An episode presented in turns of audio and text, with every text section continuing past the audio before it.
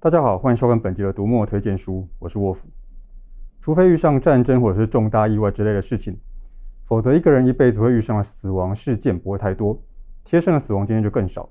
那死亡是人生最后一件大事，所以我一直认为说提到死亡的推理很适合用来描写人性。不过死亡不见得只能透过推理案件来说。今天请到的来宾会为我们介绍更多的面向。我们欢迎远流的编辑黄婉华。大家好。每回有编辑来上节目，我几乎都会先问对方说：“呃，入行前的想象跟入行后的实况有什么不同？”因为我对对这个真的很好奇。哦，我大学念的是外文系，所以其实一开始是比较想要以译者的身份进入出版业，想象中说应该是跟稿件有关的事情都是由编辑负责，那工作大部分的内容应该就是改稿跟校稿。嗯，那后来我是意外进入出版业当编辑。那当时第一家公司是一间小型的独立出版社。那在公司的人力配置非常小而精美的情况下呢，算是大致体验过一轮外文书编辑的工作内容。改稿跟校稿的确是呃编辑工作中会接触到的事，但是呢，它其实只占整体工作的一小部分而已。像是从最前端的选书啊、敲译者跟译者讨论翻译的方向细节。那一直到中后端的包装设计、文案，然后印制成本的估算啊，那或者是库存管理等等，编辑这中间都要一直像塔台一样，就是发号施令。所以简单来说，我觉得我们可以说，呃，编辑就是一本书的 PM 专案经理。呃，所以说我觉得编辑的工作其实不只看重文字能力而已，其实也非常需要沟通能力跟紧急应变的能力。那再加上前面提过的选书的时候，对于市场的敏锐度，呃，我会说编辑这个工作呢，其实并不像我们一般想象中的那么静态，它其实是一直在变化，充满动感的。那后来还有当译者吗？哦，有，这个就是也是意外啦，就是因为有一些书籍的翻译出了状况，那我奉命下场救火，也算是意外圆了一场翻译梦这样。婉华当然不是只编跟生死有关系的书啦，但是先前的讨论这个录影内容的时候，他提出了书单里面就有这样的主题。那请婉华先谈谈最近的这一本。哦，最近刚编完，现正上市中的是《死亡专门户》这一本书。那这是一本呃收录了十二个死亡相关产业职人访谈的书籍，里面除了一般我们比较常见、比较知道的工作，例如说像礼仪师啊。然后呃，遗体防腐师或者是说病理解剖员之外呢，又有一些我们相对之下比较不熟悉的职业，例如说大体老师服务总监、死亡面具雕刻师、灾难遇害者辨认员。那其中还有一个很特别的机构，叫做人体冷冻机构，他们的宗旨就是透过低温保存的技术，妥善的保存死者的遗体，然后期待有一天我们的医疗科技可以发达到让这些人就是死而复生。我会出版这本书的一个主因，当然是因为它的题材很特殊。那我们可以学习到这些死亡产业中的特别的知识。那另外一个主因，就是因为这三年经历了疫情嘛，那就发现说，其实死亡离我们非常的近。我们是不是有可能练习在平常的时候就开始去思考跟讨论死亡这件事情？而不是很被动的去等待，然后等到哎死亡发生了，我们才来处理呃身后事，或者是说自己心理层面所受到的创伤。就是透过这本书呢，我们可以跟着作者海莉·坎贝尔一起去体验这些职人的日常工作，那也聆听说他们对于生死有什么特殊的观点。就是这些职人他们在受访的时候啊，第一线遇到的很多情况，其实跟我们在台湾会遇到的并没有太大的差异。呃，比方说死亡发生的时候，这些家属或是一些呃周遭亲近的人，他们的第一反应其实也都是说，啊、呃，我们这件事不要多讲啦，就让它慢慢过去，那时间会疗愈一切。那所以我们可以看到说，诶，这种不想谈、不要多谈、不愿意去多想的应对方式，其实应该就是整个现代社会在面对死亡的时候的一个很普遍的手段。那它是不分国家、不分文化的。那我们同时也可以再进一步延伸思考，说我们对于死亡的不理解，会不会也连带的影响了我们对生命的认知？比方说，我们可能因此就低估了生命的重要性，那也很容易说活着活着就失去了对于生命的方向感。因为大多数人的职业不会面对那么多的不同人的死亡，大家比较常可能会面对到的死亡状况就是亲人的死亡。哦，没错，所以这边我们要延伸推荐一本我们之前出版的书，叫做《最讨厌的哥哥死了》。那这本书就是记录了村井离子他亲身的经历，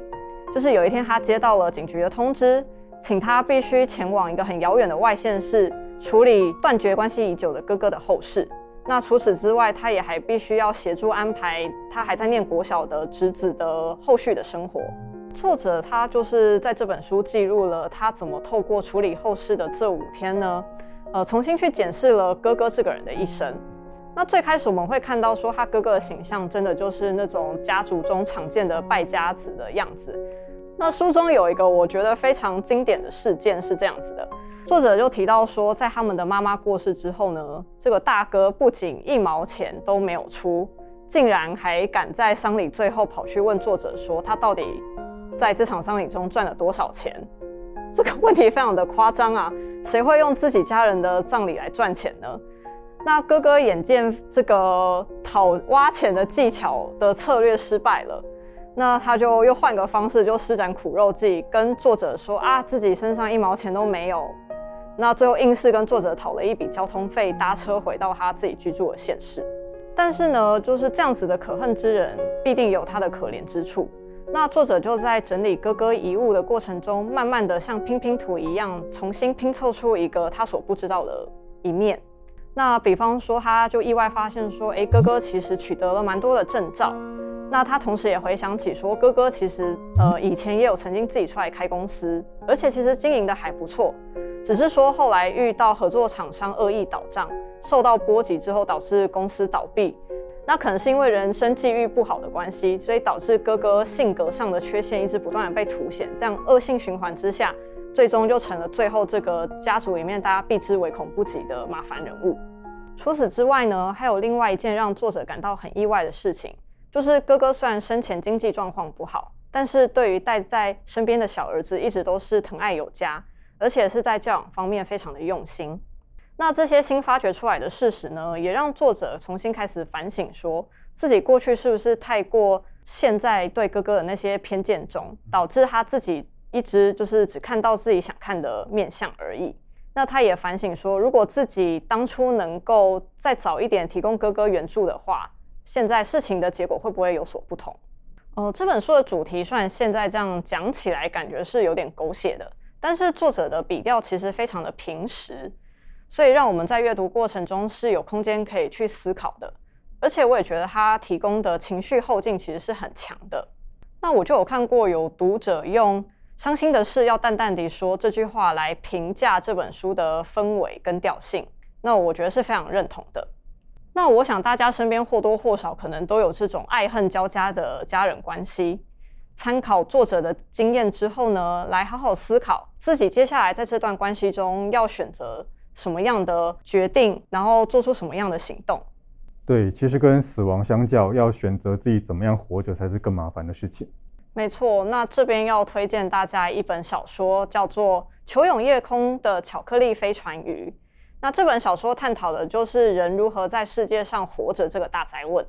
这本书是二零二一年本屋大赏冠军挺田院香老师的传奇出道作，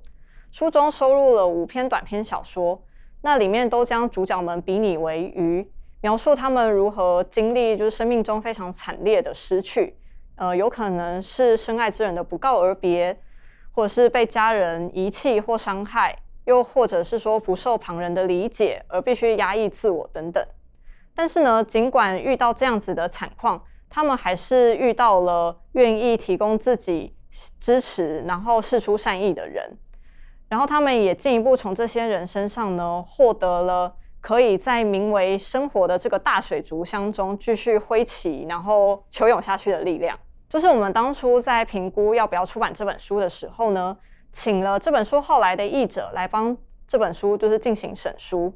就没想到我们的译者呢，读了之后整个人大为感动，然后他说他掉入了名为挺田院香的这个大坑里面，然后洋洋洒洒的写了一份破万字的报告给我们。大家看到了没有？这就是挺田院香老师的文字魔力啊！自己印象很深刻的一个点是，呃，书中的主角在他们最需要被接住的时刻，真正能够接住他们的人，往往不是身边那些看似最亲近的人，反而很多时候是一些萍水相逢或是交集不多的人。更有趣的是，这些伸出援手的人呢，他们自己当下可能也在经历一些很惨的事情。那这种人与人之间交流的温暖呢，我觉得是现代人比较欠缺，但是同时也非常渴望的。那町田院香老师就是非常擅长，就是描绘这种很细腻的小火花。那让我们大家在阅读的过程中呢，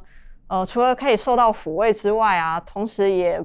可以提醒自己说，不要忘了成为一个可以给予善意的人。他的五篇故事算是可以独立阅读的，但是呢，作者在篇跟篇之间其实有埋了一些小彩蛋，所以呢，也就是说，大家在阅读的时候是会有一些意外惊喜的哦。我一开始说过。提到死亡的故事，很适合用来谈人性，因为我们平常遇到死亡的频率不会太多，所以在那样的情况之下，就非常适合用来凸显人性的特点。也因为如此，我们又一直需要更多不同切入角度的故事，让我们持续的思考。不过，在让婉华回去面对稿子之前，我先麻烦她做一件事。OK，请大家关注远流出版社，一有新书马上就会收到通知哦。除了买书、看书，也别忘了按赞、分享。还有订阅读墨的频道哦。好，收工了，收工了，拜拜。